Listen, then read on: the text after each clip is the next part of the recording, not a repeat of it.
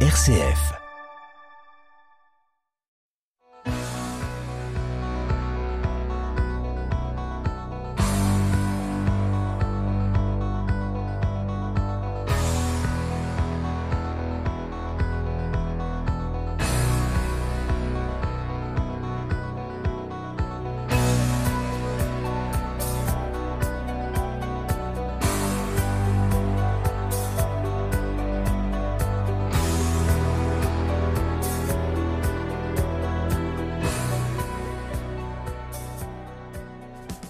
Bonsoir à toutes, bonsoir à tous. Ah, comme je suis ravi, comme de coutume, de vous retrouver pour votre rendez-vous magazine du mardi soir à 19h15 et du samedi suivant à 18h15. On est fait pour s'entendre. L'émission qui est, qui est à l'écoute de toutes les actualités sans être sourde à leur caractère parfois dérisoire et qui prône la réflexion sans la prise de tête. Au menu concocté pour vous ce soir, eh bien, il y aura une invitée fil rouge, bien, évidemment la chronique atrabilaire, je râle donc je suis, le tout enrobé d'un peu de musique. J'espère que vous avez passé une belle et excellente semaine et je vais m'efforcer de vous faire passer une belle et excellente soirée. Ce soir, mon invité la journaliste Cléa Chakraverti. Elle vient nous présenter son premier roman paru aux éditions Globe, La Voix de Sita. Un récit qui nous plonge dans une Inde incroyablement misogyne, où les femmes, qui pourtant font tourner le pays, ne sont que des objets. Une Inde que la romancière connaît fort bien pour y avoir vécu plusieurs années. Pourtant, la mort dans l'âme, elle a dû se résoudre à quitter ce pays en 2012, y laissant sans doute une partie d'elle-même. Elle ne supportait plus de vivre dans un monde méprisant et haïssant les femmes. Un fait divers particulièrement atroce qui bouleversera le monde entier en cette année 2012 ne fera que renforcer ce sentiment. Le viol barbare d'une jeune femme dans un bus à New Delhi, mourant après deux semaines de souffrance. En Inde, les chiffres sont accablants. Une femme est violée toutes les 20 minutes et dans 95% des cas, l'auteur était connu de la victime. Le roman débute en 2022 alors que l'on s'apprête à commémorer le dixième anniversaire de la disparition de la jeune femme. Le récit met en scène entre autres un jeune avocat tentant un pari fou, porter plainte contre le dieu Ram. Il considère en effet que les violences subies par les femmes sont engendrées par la vision sexiste du Ramayana, texte fondateur de la mythologie hindoue. L'épouse de Ram, Sita, est devenu le symbole de l'éternelle victime campée en héroïne sacrificielle. Pendant que l'avocat prépare son combat, soutenu par une, anthropologue atypique, Sati, une adolescente, affirme être possédée par la voix de Sita. Cléa Chakraverti a collaboré à divers médias, dont le monde diplomatique. Aujourd'hui, elle traite de sujets politiques et sociétaux pour la revue en ligne The Conversation France. Nous la, nous la retrouvons euh, par visioconférence en duplex de Rome. Cléa Chakraverti, bonsoir. Bonsoir Yannick, merci de votre invitation. Mais c'est un plaisir, soyez la, la bienvenue dans En effet pour s'entendre. Mais avant de vous retrouver longuement, Cléa, il y a une tradition dans cette émission. Elle s'appelle la chronique atrabilaire. Je râle, donc je suis. L'actualité bouillante de ce troisième mois de l'année l'a un peu zappé mais le 3 mars dernier, on célébrait le 40e anniversaire de la disparition de Georges Rémy, plus connu sous le nom de Hergé.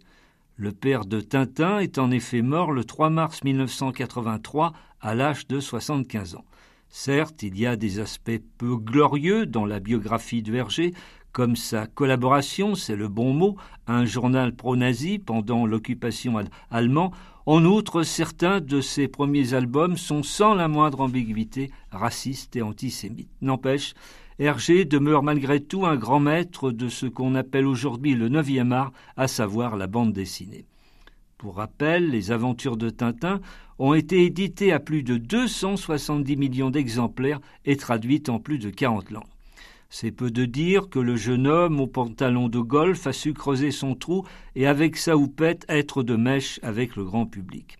Et dès qu'on voit, même encore aujourd'hui, un fox terrier, on songe à Milou, les tintinophiles sont toujours légion autour de nous. Imaginons, si vous le voulez bien, chers amis, qu'Hergé soit inspiré par la très hystérique et très contestée réforme actuelle des retraites en France. Qu'est-ce que cela donnerait dès lors? Un album, genre Tintin au pays du 49-3, où le vol des retraites ne répond plus Bref, sa fameuse et légendaire ligne claire, histoire d'oublier ou plutôt d'agrémenter les idées noires des futurs retraités.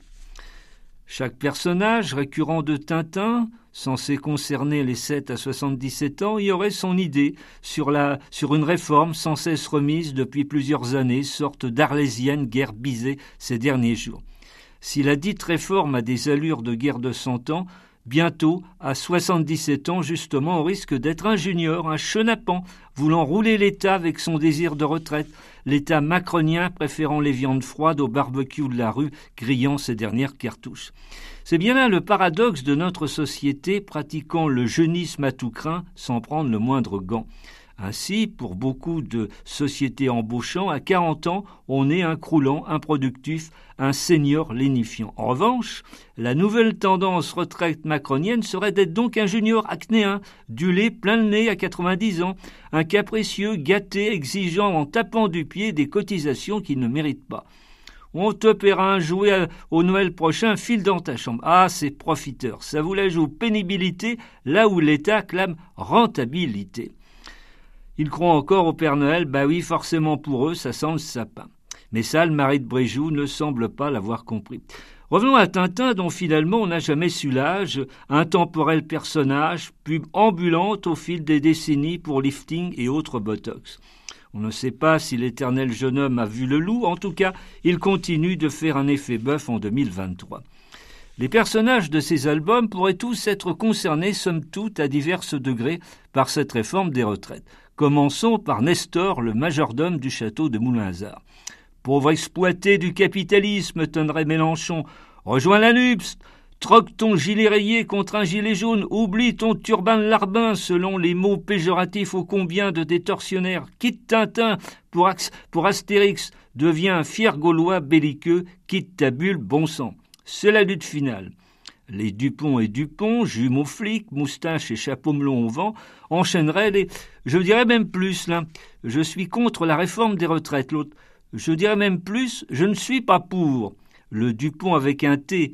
Le 49.3 sur 131 ne dit pas 33 à la démocratie en mauvaise santé. Dupont avec un D répliquant, je dirais même plus, un trentenaire en quarantaine n'arrivera jamais à 64 ans.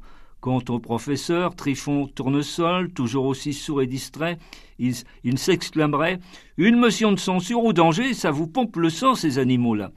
Oui, dans son à l'ouest, rien de nouveau, le professeur Tournesol ne se rendrait pas compte que toutes ces huiles parlementaires sont loin d'être légères, la friture sur leur ligne directrice restant sur l'estomac de beaucoup de nos concitoyens. Les lecteurs nouveaux et anciens de Tintin s'en souviennent, il y a aussi comme personnage le sans-gêne représentant amateur de demi-bien-frais Séraphin Lampion et la cantatrice Bianca Castafiore, cette dernière accumulant également les vocalises après le vandalisme démocratique, le contrute face au blackout au Palais Bourbon. Ah, que je ris de me voir si belle en ce miroir, le miroir déformant des débats houleux à l'Assemblée nationale, ne provoquant chez nous en tout cas aucune hilarité. On croit avoir brisé la glace, mais gelé d'anémie politique, on reste sur notre faim, avec une seule envie, traverser le, dire, le dit miroir pour retrouver une Alice au pays des merveilles qui chasserait nos lapins démocratiques.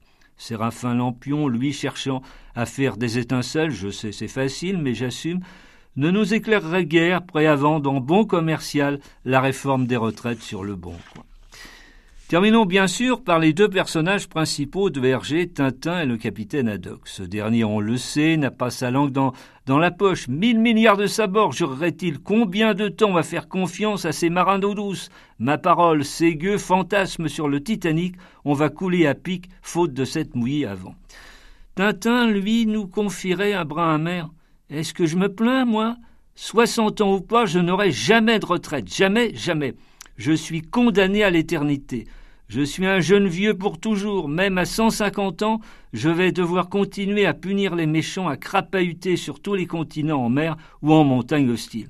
En surface, je n'ai pas l'âge de mes artères, mais bon sang, qu'est-ce que j'aimerais faire vieux? Je rêve d'EHPAD comme d'oasis improbables, de déambulateurs, de dentiers, d'arthrose, de démence sénile, d'incontinence. Au secours, je vous en supplie, sortez-moi là. Je veux être un vieux, un croulant anonyme parmi d'autres. Au secours. Pauvre Tintin, c'est vrai, on n'y avait pas pensé. Ce 20 mars, c'était le printemps, pas pour tout le monde. Je doute qu'Elisabeth Borne ait chanté dans les couloirs de l'Assemblée nationale. Il y a le printemps qui chante. Pour elle, ça sent plutôt l'automne et les bonnes feuilles de la presse qui tombent, annonçant son crépuscule plus ou moins long. Certes, la réforme des retraites est adoubée, mais la motion de censure, la motion de censure a bien failli avoir gain de cause. 287 parlementaires la rejetant, 278 la plébiscitant. Là, ce n'est pas trois petites notes de musique comme dans la chanson d'Yves Montand, mais neuf petites voix évitant le séisme à la Macronie. Pour continuer dans nos métaphores burlesques, Born Superwoman est devenue peu à peu une bécassine redoutant de perdre sa coiffe face à des pieds républicains ne sachant plus où cambrioler de nouvelles idées léissant de nouveau au pouvoir. Elisabeth Borne, qui fut une, une, fugace préfète de la Vienne, va devenir un intemporel fusible en Macronie, subissant les vannes de la presse et de la Vox Populi. Emmanuel Macron, auteur d'un remake du film de Jean-Luc Godard, Le Mépris, espérait une nouvelle vague, il a frôlé le raz-de-marée, le ras-le-bol était déjà millésimé pour une France vraiment pas dans son assiette, voyant un verre vide plutôt qu'à moitié plein. La réforme a été entérinée, mais le ressentiment est immense. On est passé en force, les plus faibles s'en souviendront. Va voir ta gueule à la récré, mais où sont les surveillants? Nous, on luttera toujours sans se décourager pour la réforme du politiquement correct, le raillant, le fustigeant depuis toutes ces années à travers les ondes. C'est bien pour ça que l'on est fait pour s'entendre.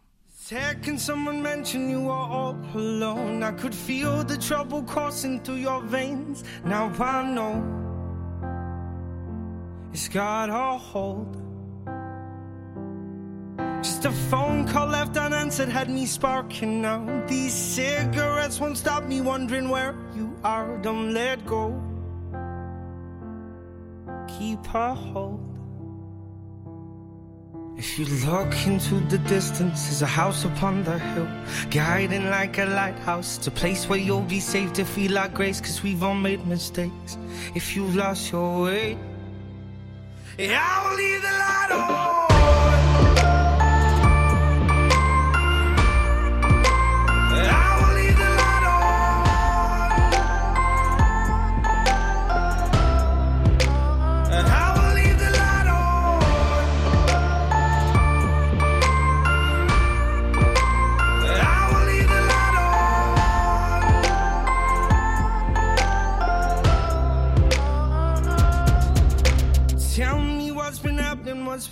Lately, you've been searching for a darker place to hide. That's alright. But if you carry on abusing, you'll be robbed from us. I refuse to lose another friend to drugs. Just come home. Don't let go. If you look into the distance, there's a house upon the hill, guiding like a lighthouse. It's a place where you'll be safe to feel our grace, cause we've all made mistakes. If you've lost your way, I will leave the light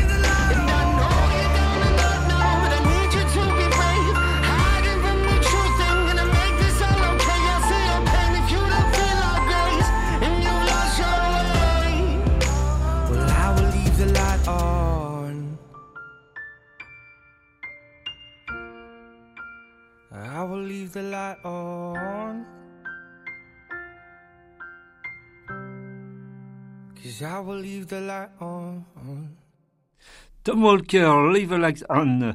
Si vous nous rejoignez, eh bien vous êtes sur RCF Poitou. Vous écoutez comme tous les mardis à 19h15 et tous les samedis à 18h15. On est fait pour s'entendre. Peut-être vous nous découvrez par hasard. Eh bien, n'ayez pas peur. Avancez. Installez-vous confortablement sur les ondes, vous êtes les, bienvenus et on est ravis de vous avoir.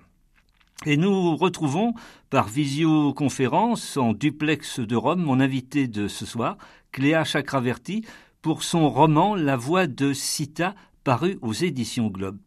Euh, Cléa, euh, votre roman se déroule en, Inde en, en 2022. Au, au, départ, on y célèbre le dixième anniversaire d'un drame. Lequel? Oui, euh, bien sûr. Alors, on, on, le célèbre justement pas vraiment.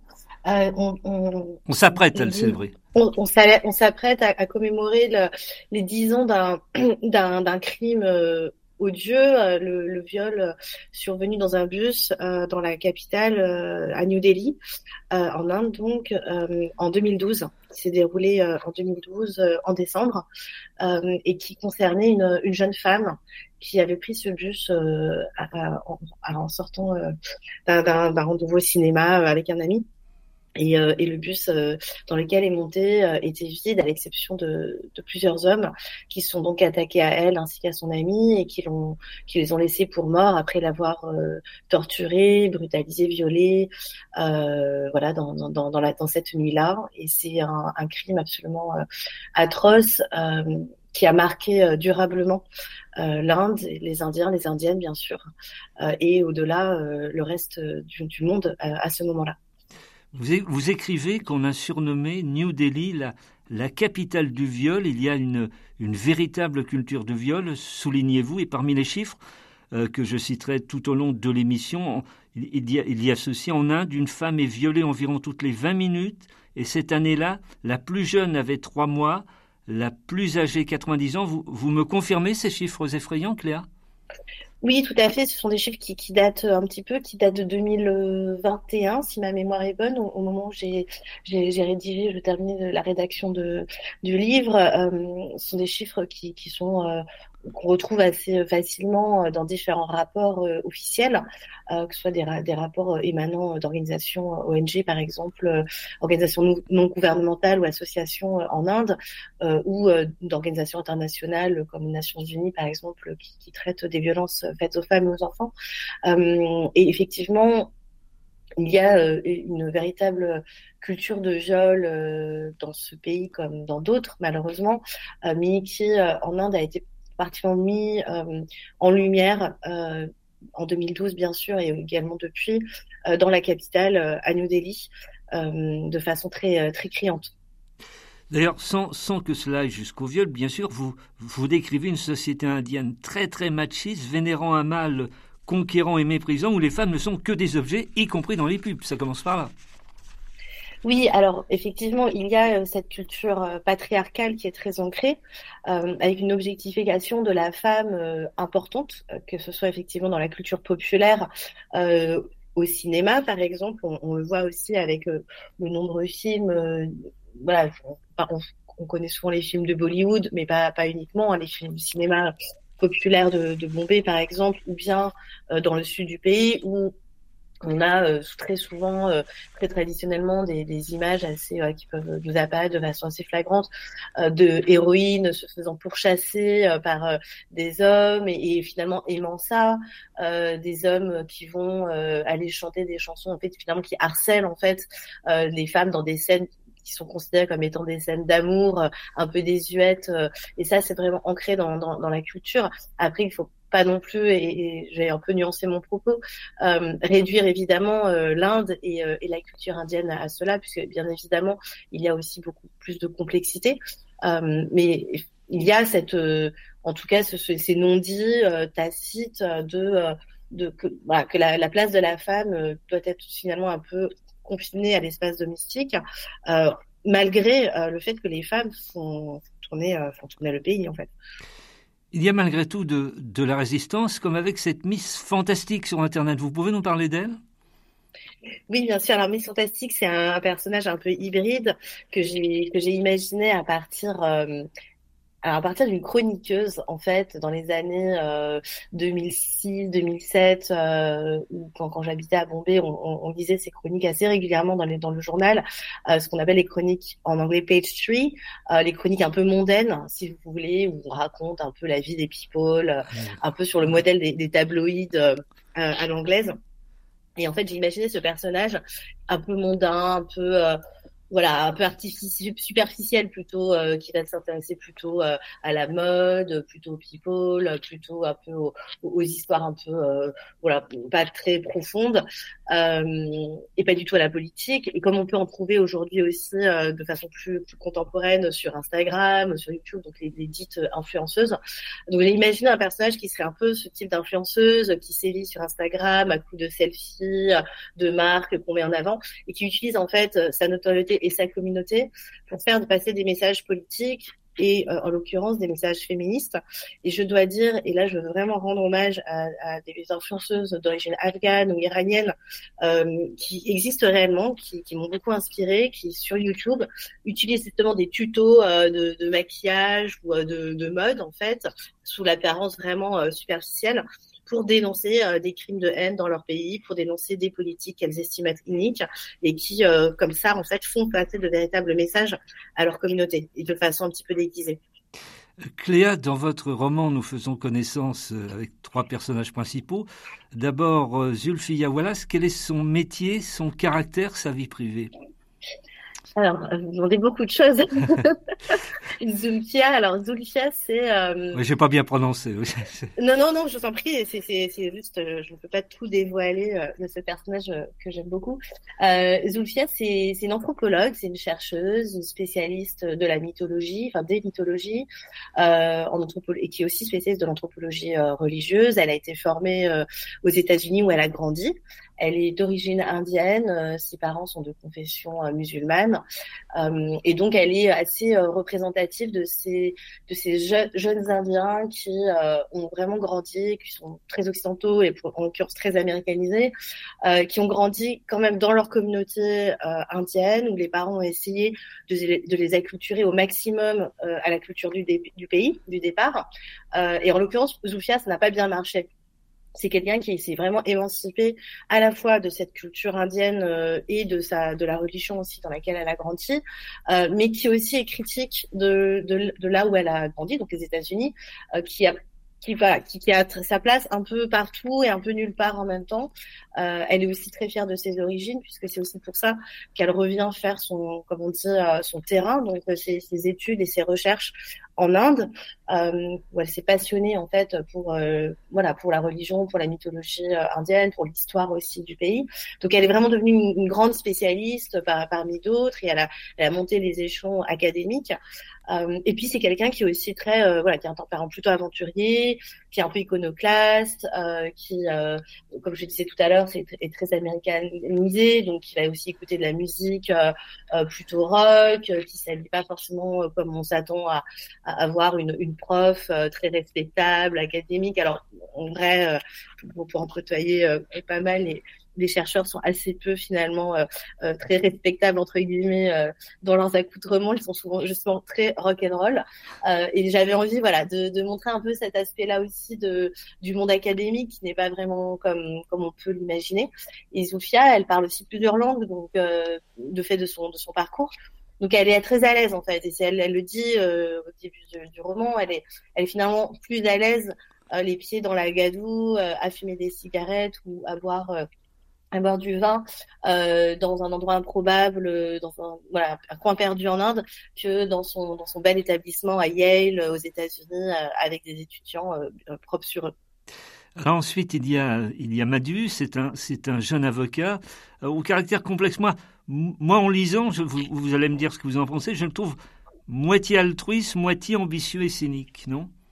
Euh, Alors oui, Madou, c'est alors il faut savoir que Madou c'est un personnage qui alors autant Zoupia c'est un personnage que j'ai imaginé à partir de plusieurs euh, plusieurs personnages comme comme c'est souvent le cas je suppose.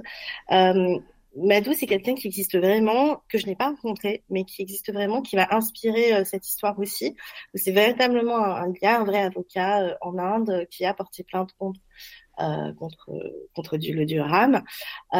et après, moi, j'ai imaginé le personnage autour de, de, ce personnage, de cette personne réelle.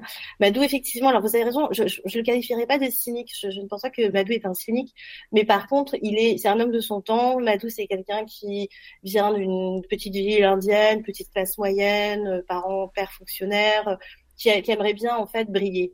il veut être dans la lumière, quoi. Il veut être dans la lumière. Absolument. C'est, c'est vraiment de quelqu'un vraiment encore une fois de son temps, de son époque, qui a besoin, qui a envie de faire le buzz. Il n'a pas envie de rester à sa place. Il veut monter. Ouais, donc il cherche un peu des façons de faire. Et puis il est aussi, il faut le dire, intrépide et curieux et intelligent. Et euh, il y a une vraie part de sincérité chez lui où il est très amoureux euh, de, de sa femme. Et il aimerait bien, en fait, il, est tellement amoureux, il aimerait bien l'impressionner, en fait. Il aimerait bien que Ninou, sa femme, l'aime, en fait, soit fière de lui. Donc il est un peu tiraillé entre cette envie d'être euh, quelqu'un de, de, de, brillant, de superbe, connu, euh, voilà, de, de, parcourir les plateaux télé. Et en même temps, euh, il a aussi envie de défendre une cause dans laquelle, en fait, au final, il va finir par croire.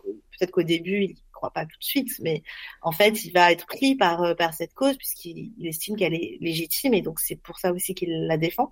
Donc il est un peu tiraillé entre les deux, c'est vrai. Et j'avais envie de montrer aussi cet aspect-là euh, de, de, de l'Inde en fait qu'on connaît pas forcément très bien, de, personnes qui sont un peu bah, un peu des anonymes. Ils sont sont ni des classes les plus défavorisées, ni euh, ni les personnes les plus flamboyantes qu'on puisse imaginer.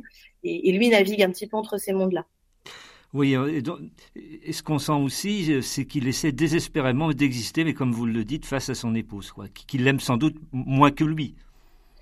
Euh, oui, exactement. Elle, elle est, elle est, en tout cas, elle est moins. moi, moi, je pense qu'elle est moins amoureuse que lui. Lui, il est très, très amoureux d'elle. Et elle, elle est, voilà. Moi, je pense qu'elle, elle, elle l'aime pas comme on en voilà elle l'aime pas d'amour en fait. Elle l'aime par convention elle l'aime parce qu'elle parce qu'elle elle l'a épousé parce que c'était un mariage arrangé comme comme dans beaucoup de cas et elle l'aime finalement par habitude. Et, et lui il a, il a envie de, flamboyance il a envie aussi d'intensité. Enfin, Sati, une, une, adolescente possédée par la voix de Sita, d'où vient Sati On peut peut-être rappeler pour nos auditeurs qui est Sita? Bien sûr, euh, Sita, c'est dans, le mythe du Ramayana. Euh, Sita est la, conjointe, l'épouse du dieu Ram, alors qui n'est pas euh, complètement divinisé au sens dans, le mythe. Hein, dans, le mythe, c'est vraiment un héros comme on peut euh, imaginer qu'Ulysse est, et, aussi le, héros. Euh, donc Sita euh, est cette cette partenaire, euh, son épouse, euh, c'est vraiment voilà ils ont, ils ont, un lien d'amour aussi très fort. Euh, et Sita est princesse, princesse de Mithila, c'est la fille d'un roi. Elle a des, des, pouvoirs propres, elle a des attributs propres. C'est un personnage qui est doté d'énormément de qualités dans le, dans le récit mythologique. Et c'est pour cela, évidemment, que, que Ram la, va la conquérir et l'épouse. et Sita est cette, ce personnage, vous l'avez dit au début, Yannick, qui, qui est devenu assez emblématique de la femme sacrificielle, de l'épouse parfaite aussi, de la femme parfaite, en tout cas de l'image euh, ou de l'idéal euh, auquel euh, les femmes devraient tendre. et dans, le récit, cet idéal-là est un petit peu questionné, interrogé, remis en perspective aussi par d'autres textes qui existent, qui parlent du Ramayana que je n'ai pas inventé, qui sont qui sont bien réels. et Sita va effectivement se manifester dans le roman en possédant en fait euh, la jeune fille Sati, une adolescente euh, qui, alors, elle n'a pas d'âge euh, de façon très déterminée, elle est voilà au sortir de l'adolescence peut-être jeune adolescente plutôt et Sati est muette, elle est elle est elle est abîmée, elle a le visage est, euh, a été brûlé, euh, en partie euh, balafré, elle, elle, a perdu l'usage de ses cordes vocales. Et Satie est un personnage qui va, qui va aussi euh, irriguer le roman et qui va se déplacer beaucoup euh, dans le pays. Et donc on va, on va la suivre en fait tout au long. Et donc, Madu a cette, cette idée folle, il dépose un, un, recours juridique extraordinaire contre Ram, il ne dépose ni plus ni moins plainte contre Dieu. Exactement. Oui, je vous en prie. Non, non, je, si vous voulez euh, poursuivre, il dépose, euh, il, effectivement, euh, là encore, c'est vraiment c'est un, un, fait réel. Il dépose plainte en, en, partant du principe que finalement, peut-être que le, selon lui, hein, en tout cas dans son esprit, si les violences persistent dans ce pays et si elles ont autant, autant si le pays est toujours imprégné en fait de, de l'idée que les femmes doivent être entièrement dévouées aux hommes, entièrement dévouées à la société ou l'idée de la société, peut-être que les mythes sont aussi quelque part responsables. L'idée, c'est derrière, il faut imaginer que la société indienne est une société où les mythes, la religion, quelle qu'elle soit, hein, sont extrêmement euh, présentes au quotidien. Ce n'est pas quelque chose qui relève juste euh, de l'ordre de la littérature ou euh, du, du, conte pour enfants. Ce sont vraiment les mythes et leurs personnages principaux sont vraiment partout voilà, il suffit de se balader dans la rue, ce soit il y a autant de temples, de lieux sacrés, euh, de, forêts qui ont qui résonnent avec les noms de personnages euh, antiques euh, ou voilà, ça, mythiques. Donc il faut vraiment imaginer que c'est partout. Ça ne veut pas forcément dire que les gens y croient. simplement, ça, veut dire que ça, fait partie de des cultures indiennes puisqu'elles sont elles bien évidemment. Et, Madou en faisant cela, c'est un peu voilà, c'est un, il vient un peu irriter tout ça, il vient un peu questionner euh, cela en disant mais finalement, est-ce qu'on n'a pas une lecture des mythes, nous humains, euh, qui font que euh, finalement on, on considère les femmes comme étant des, des objets ou on, on, donne un peu trop d'importance à certains personnages au détriment d'autres. Cléa, vous avez vécu de, de longues années en Inde, donc vous l'avez dit, c'est aussi un, un pays très, qui peut être très complexe et très attachant. En partir fut un crève-cœur pour vous, je l'imagine. Euh, Est-ce que c'est un sentiment de, culpabilité qui vous a fait partir, la, la sensation quelque part de, cautionner métacitement un, monde haïssant les femmes? Non, pas du tout. Je, je dirais pas cela. Je, je l'ai pas quitté par. Euh, c'était pas un crève. C'était pas vraiment un crève-cœur. C'était plus le. euh, c'était plus euh, comment dire euh, j'ai le sentiment d'être euh, d'avoir fait une boucle quelque part ou d'être arrivé à la fin euh, d'une aventure.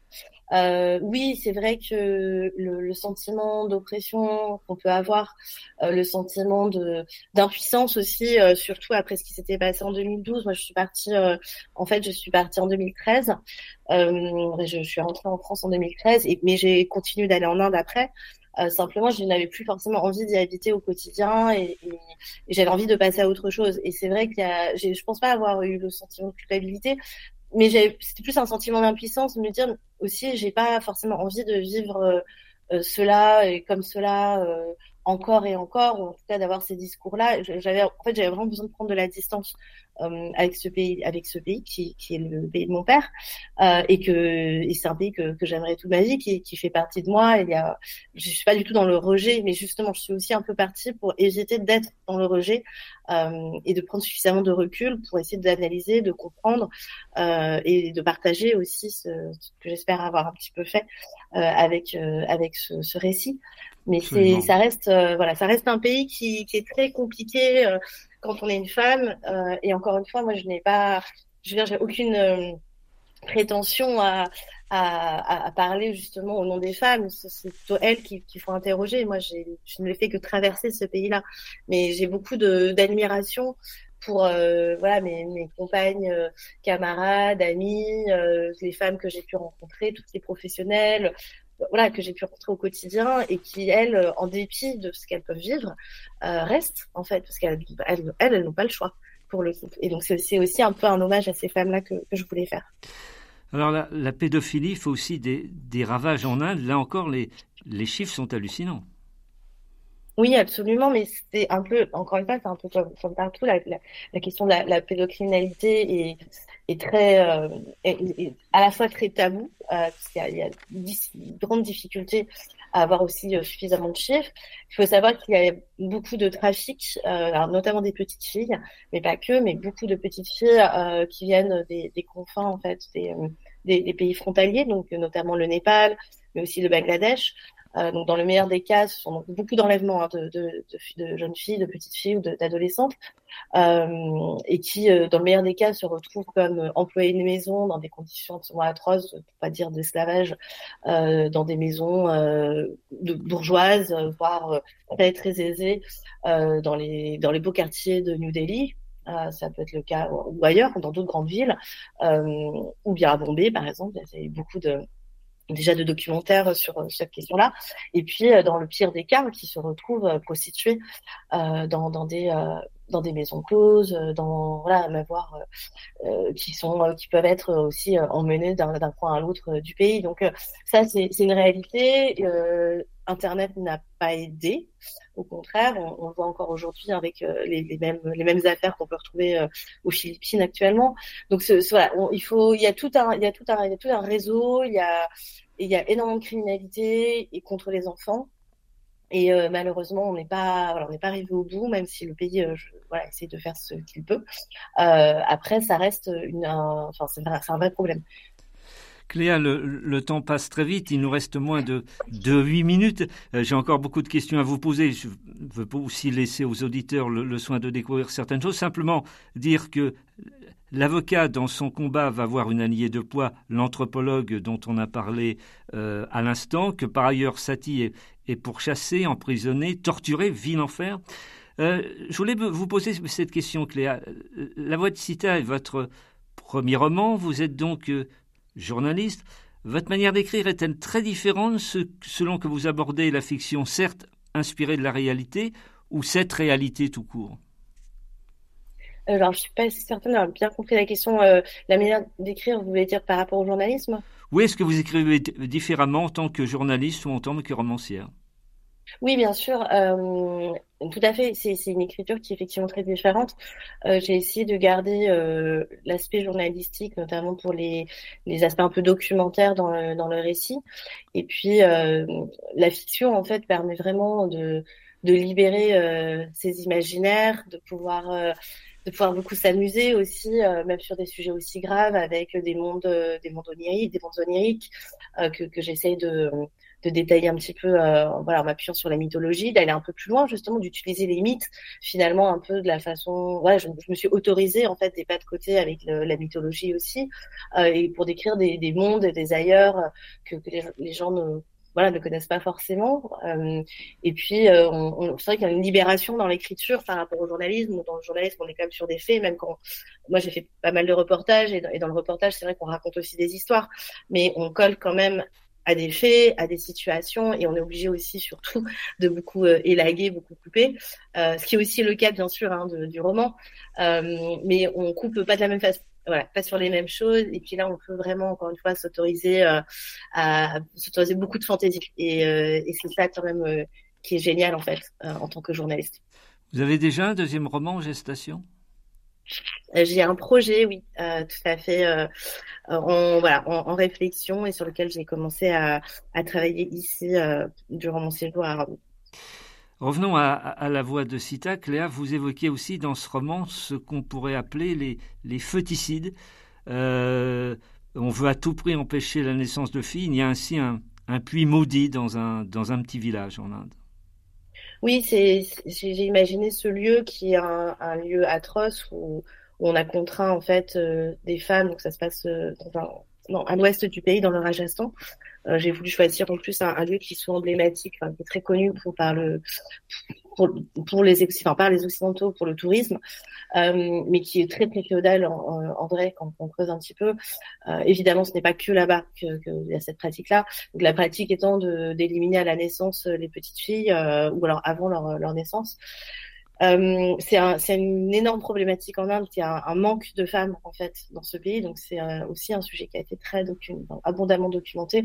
Il y a une la balance, euh, l'équilibre démographique est inversé, c'est-à-dire il y a trop d'hommes et pas assez de femmes actuellement du fait de cette pratique qui consiste donc à faire de l'avortement sélectif, qui est interdit hein, par ailleurs. Et cette haine des femmes est d'autant plus incompréhensible que selon les prévisions de, certains économistes, si toutes les femmes indiennes cessaient leur, leurs activités tant professionnelles que, que privées, pardon, le pays serait à l'arrêt en exactement 24 heures. Absolument, c'est euh, c'est vraiment euh, un, une note prévisionnelle et à consolider euh, d'une économiste que je salue et qui se nomme Isabelle Guérin et, et ses collègues indiens qui ont travaillé sur ce sur cette petite note pour pour ce récit et qui ont et qui ont en fait qui, qui ont réussi à à, à, numériser en fait, euh, vraiment donner un aspect très concret euh, à cette, euh, bah, au travail en fait, au travail des femmes qui n'est pas compté, à l'invisibilisation des femmes et, et, à montrer que, que sans les femmes, voilà, c'est 24 heures. Donc il faut imaginer un pays comme l'Inde qui, qui compte plus d'un milliard de personnes. Donc on, on, on, peut même pas imaginer en fait comment, enfin, comment on pourrait en arriver là. or, les faits montrent qu'aujourd'hui, le fait qu'il y a un manque de femmes, les femmes ne sont pas reconnues, les femmes disparaissent, euh, et, le pays, toute la démocratie et tout le pays est à risque. Alors, Manu va affronter dans un grand débat télévisé un adversaire de taille, un, hindou euh, orthodoxe. Est-ce qu'il va réussir à, à, imposer sa plainte, à terrasser cette, euh, ce, yogi, c'est son prénom, que va devenir Sati, euh, alors qu'une véritable révolte féminine commence à embraser des, villages et des quartiers indiens entiers? J'en laisse bien sûr le, suspense à nos, auditeurs. Euh, Claire, vous, dites dans vos, remerciements que vos parents, Benoît et Janine, vous ont transmis le goût des contes et de l'imaginaire. Très jeune, vous avez eu envie de raconter des histoires? Oui, alors c'est Benoît et Janine. Et, ah, pardon, oh là là. je me permets. Euh, oui, ils ont, ils ont très jeunes. J'ai eu l'immense chance d'avoir des parents qui m'ont raconté des histoires de leurs histoires qui sont tous deux euh, ne sont voilà mon père étant indien et ma mère est, bretonne et iranienne et j'ai eu énormément de chance d'avoir euh, eu accès en fait aux légendes et aux contes de leurs pays respectifs. Euh, c'est ça a vraiment nourri mon imaginaire et, et déployé en fait l'imaginaire voilà de l'enfance aussi vers des territoires, des cultures qu'on connaît pas forcément quand on grandit voilà, en, France dans une seule culture. Donc c'est vraiment quelque chose qui a été très précieux et qui m'a permis effectivement d'harceler ma, ma, mère surtout avec des histoires qui sont que ni tête pendant, pendant des années. En tout cas, c'est un, c'est un bel et constructif atavisme. Euh, L'horloge a, a, rendu son verdict impitoyable. Nous arrivons au terme de, de l'émission. Cléa Chakraverti, je, je rappelle le titre de votre roman, La Voix de Sita, paru aux, aux éditions Globe. J'ai une question rituelle à, à chaque invité. Est-ce que vous voudriez ajouter quelque chose que mes questions n'auraient pas évoqué? Je voudrais, je voudrais simplement ajouter que ce, ce roman, ce récit, comme je le disais tout à l'heure, c'est un, un, hommage aussi à toutes ces femmes qui parlent, mais qu'on n'écoute jamais, euh, et qui n'est pas, euh, qui n'est pas forcément lié à l'Inde. Et on le voit aujourd'hui avec euh, avec l'Iran, par exemple. Et euh, je dois dire que c'était le Nouvel An iranien hier soir, le 21 mars, euh, Nowruz, et qu'il a particulièrement beaucoup de sens en ce moment au vu du combat de ces femmes ordinaires qui qui ont un courage incroyable et qui osent défier un régime qui, qui les est réellement un régime misogyne, profondément misogyne. Et je pense que le, le slogan Femme, vie et liberté euh, n'a que plus de force, surtout aujourd'hui. Cléa Chakraverti, merci beaucoup de votre visite sonore depuis Rome. Merci beaucoup à vous Yannick. Et je l'espère à très bientôt. À très bientôt. Merci à Eric Godaillé, de retour, qui officie à la réalisation technique de cette émission. Merci à vous, chères auditrices, chers, chers auditeurs, de votre bienveillante attention. Si tel est votre bon plaisir, j'espère bien évidemment vous retrouver la semaine prochaine à la même heure. Je vous souhaite euh, une soirée tout à fait intéressante et bienveillante. Et je réitère mes deux formules habituelles. Gardez la forme, faites le maximum de belles choses. Salut